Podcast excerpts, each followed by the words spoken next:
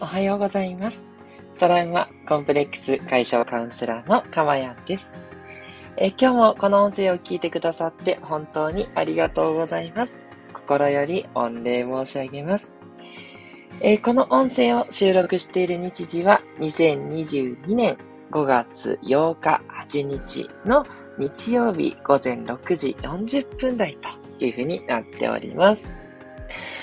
はい。えー、ということでね、えー、無事、えー、東京の方に戻ってまいりました。ありがとうございました。昨日はね、あの、ライブでのちょっと放送ができなくて、とても残念だったんですけれども、朝からね、えっ、ー、と、しっかり準備をしまして、それで出発してですね、はい、昨日の夜、にはね、なんとか帰ってくることができまして、はい。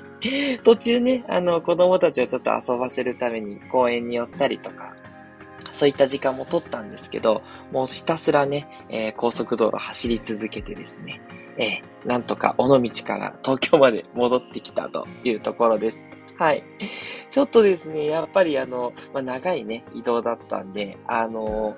とはいえね、帰りだからこうなんかもうね、行きと同じ道戻るだけなんで、全然ね、そこは大丈夫だったんですけど、まあ、やっぱり運転っていう疲労という ところがね、今日はありますので、今日はゆっくり休もうかなと。え、子供たちのイベントはいろいろあるんですけど、あとね、今日は母の日でもありますのでね、はい、なんとかですね、えー、母の日をこううまくね、えー、うちの母親に伝えつつ、それから私、あ、えっと、私の母親にも伝えつつ、えー、お母さんにもお伝えしつつ、それから子供たちの母親である、えー、妻ですね、に対するねぎらいもということでね、そこはね、えー、抜かりなくやっていきたいなというふうに思っております。はい。皆さんはね、母の日いかがお過ごしされますでしょうか？ね。あの、声かけとかですね、あの、気持ちがね、やっぱ伝わるっていうことが大事なんじゃないかなって、私はどうしてもね、そういう精神面に行ってしまうんですけど、思うので、はい、気持ちだけでも皆さんぜひね、伝える、そんなね、素敵な母の日にしていただけたらというふうに思います。えー、この放送ではですね、えー、私の癒しの声を聞いていただく今の幸せと、それからですね、えー、毎回ね、あの、テーマを決めてお話をさせていただいてるんですけれども、そのね、テーマの内容をね、えー、あなたが理解をして、そして、えー、実践をしていただくだけでですね、なんと自動的に、えもう長期的な未来も含めたね、幸せが手に入ってしまう。そんなね、え、素敵なプログラムになっております。はい。すいません。自分で言うのちょっと照れますけれども、はい。自信を持ってお送りする内容ばかりですのでね、ぜひ短い時間、ゆっくりと聞いていただけるととても嬉しいです。はい。では早速テーマに入っていきましょう。え今日のテーマは、自分を認めるために必要なことというテーマでお話をしていきます。さてね、え昨日の自分自身を愛しているかどうかの3つのチェックは皆さんされましたでしょうか？ね、あの、できていたという方もいますし、ね、ちょっとっていう方もね、いらっしゃったんじゃないかなと思います。はい。いくつかね、ご報告はいただきました。ありがとうございました。本当嬉しいです。はい。で、えー、そんなね、まあ自分自身をまず認めていくっていうこと。うん。まあ、愛するとね、認めるって、あの、ちょっと似てるんですけれども、まあ、愛するって言ったところまでいけなくても、まあ、認める？まあ、そんなね、自分自身をこう、あの、なんだろうな、根底で信頼するというのか、はい。えっと、どう言ったらいいんですかね？うーん。そうですね。信頼感を持つって言えばいいですかね。そういったことを、えー、するにはどうしたらいいのかっていうことと捉えていただければいいんですけれども、その場合に必要なことって一体何なのかで、ちょっと私ね、あの、すごくここ最近考えてることで、で、一つね、結論が出たんですよね。はい。それは何かというと、相手を認めるっていうことなんですね。はい。相手の根底を認めてあげるっていう感じですかね。はい。よくね、まあ、ありのまま受け入れましょうみたいなお話があると思うんですけど、まあ、なんだろうな、自分の中で全部、その相手をね、えー、受け入れる必要はないかなと思ってるんですね。つまり嫌いな面って絶対あると思うので、そこをね、含めてありのまま受け入れるっていうのはね、あの、まあできたらすごいことですけど、まあ全部に対してそれをする必要はないかなと思ってます。あの、もちろん自分がね、幸せで生きていくためにという、そのためになんですけど、それであっても、全部ありのままで受ける必要はないんですが、どこかで、その、なんだろうな、存在は否定していないというか、まあそういう人もいるよね、的な。うん。そういう認め方ですよね。それが相手に対してできるかていうことなんですね。はい。なんで、あの、価値観が違う人っていっぱいいるわけで、まあ、てかそういう人が大半だと思うんで、その価値観の多様性を受け入れるっていうことができた時に、自分の中にある自分で納得できない部分、例えば何かがだらしないとか、何かができないとか、なんだろうな、自分のこういう性格が嫌だとかあったとするじゃないですか。それを、こう、認めるっていうかですね。つまり、他人のそういう価値観の違うところを受け入れられる、認められればですね、自分の嫌なところも認められるっていうことなんですよ。はい。やっぱりここは合わせ鏡になってるなってすごく思っていて、最近その相手、その私の周りの人っていうのを認めるっていうことをすごい意識したときに、まあ、自分自身のことも、まあ、自分もね、一つの子の、子としての存在なので、それを認めることができるなっていうことがね、実感できてるんですよね。はい。なので、あの、自分をね、認めたいんだけど認められないんですとか、まあ、どうしてもね、これがっていうふうにちょっと言われるね、方っていらっしゃるんですけど、やっぱりそれってどこかね、相手のことも、やっぱ認められない。そう、だから自分の受け入れられない人はもう無理というふうになってしまってないかなってところをね、えー、見てあげてほしいなというふうにすごく思うんですね。はい。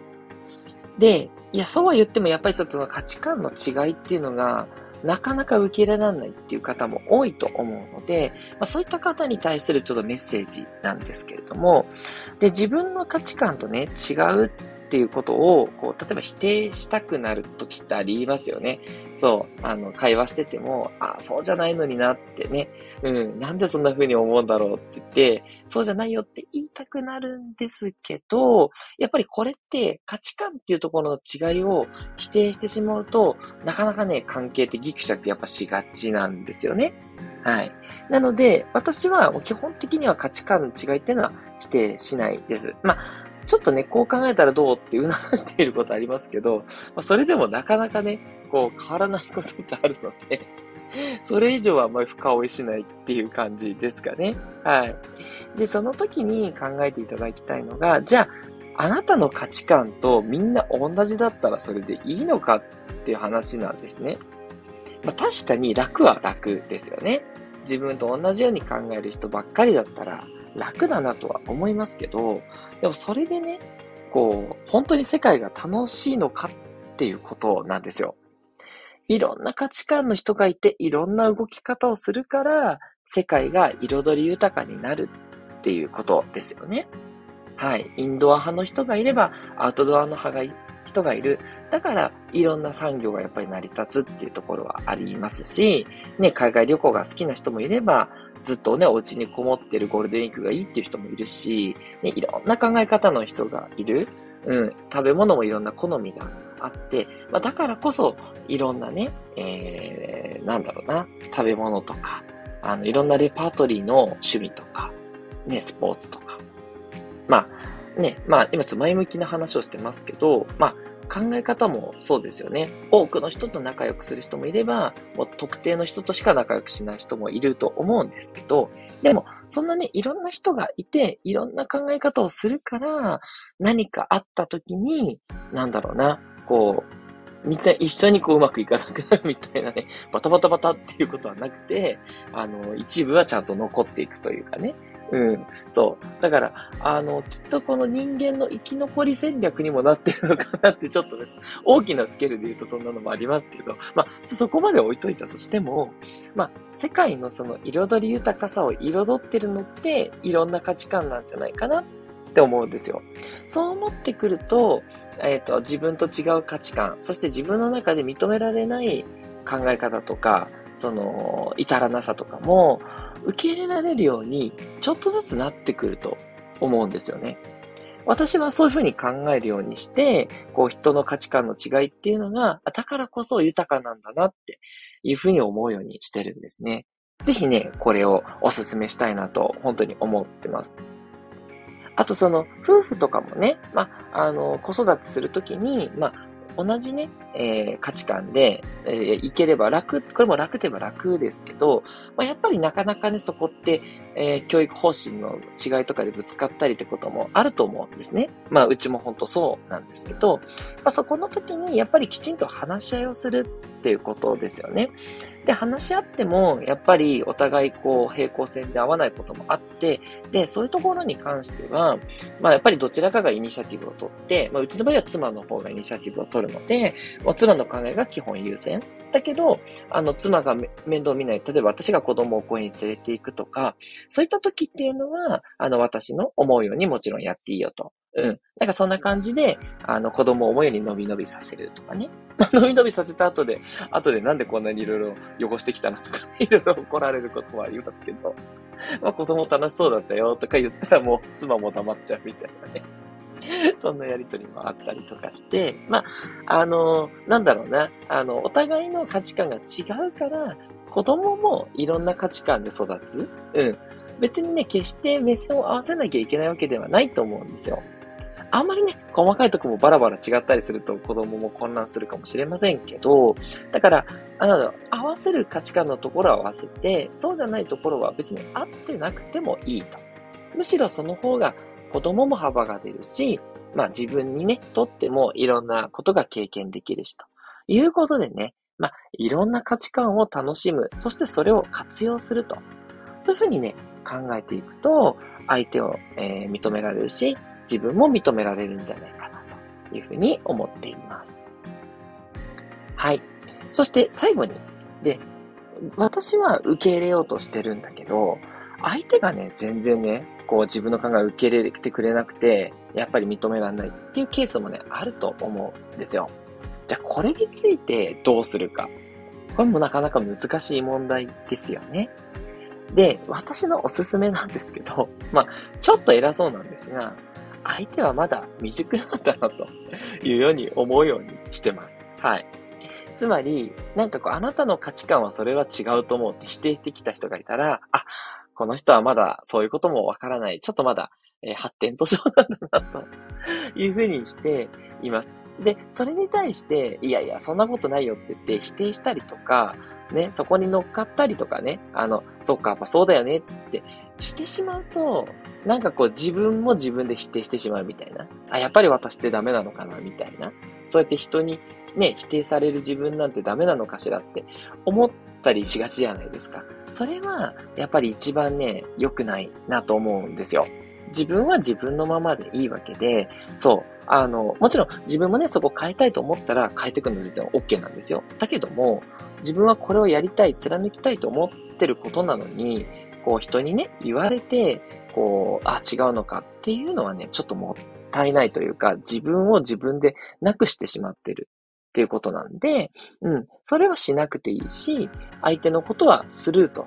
いうことで受け流せばいいだけなんですね。はい。ここはちょっと難しいかもしれないです。そうは言ってもね、大切な人が否定してきたらやっぱり辛いってのはあると思うんですけど、うん。でも、自分のね、やっぱり機嫌よくいることっていうのがやっぱ一番大事なので、ね、そこでね、なんかこう、やっぱ自分ってダメなんだみたいになっちゃったら、やっぱりもったいない、うん、と思いますんで、うまくね、かわすっていうことも一つの、えー、テクニックというか、大事なことだと思うので、やっていっていただければな、というふうに思っています。はい。ということで、いかがでしたでしょうか？ね、自分を認めるために必要なこと。まずは、相手を認めるということ。相手のありのままを受け入れる。もちろん、ね、嫌いな点があっても大丈夫です。あの、根底としてそういう価値観もあるんだなっていうことを認める。そして価値観を認めるために、価値観の多様性の良さっていうのを、えー、理解するということですね。で、相手が自分の価値観を受け入れてくれないときはね、えー、相手が未熟なんだなと思うことで、決してね、自分をディスったりするということがないようにしましょうということをお伝えいたしました。はい。では、ここでメッセージいただいてます。ありがとうございます。シナモンさんです。メッセージ、おはようございます。いつもいつもありがとうございます。え、ニコニコマーク、キラキラ、太陽マークですね。ね、今日もね、なかなかいい天気になるかなっていうところで、ゴールデンウィークね、全般良かったですよね。シナモンさんのところもね、良かったんじゃないでしょうか。今日はライブですね。えー、グッドマーク、お疲れ様です。ハートマークといただきました。いつもお気遣いありがとうございます。そうなんです。やっぱりね、あの、ライブでね、こうやってやりとりがあるっていうのは私は楽しくてね、はい、これがどうしても、うん、いいなと。なんか、みんなで一緒に、うん、あのー、同じ時間を共有できてるなっていう喜びがね、あると思ってますので、えー、シナモンさんからもグッといただいたように、え今後もですね、極力ライブでやっていくということは守っていきたいなと思います。はい。ということでね、いかがでしたでしょうか、えー、引き続きですね、えー、皆さんの心のね、えー、よりどころになって、そして心の成長につながるような、そんなお話をしていければと思いますので、よろしくお願いいたします。トラウマコンプレックス解消カウンセラーのかまやんでした。ではまたお会いしましょう。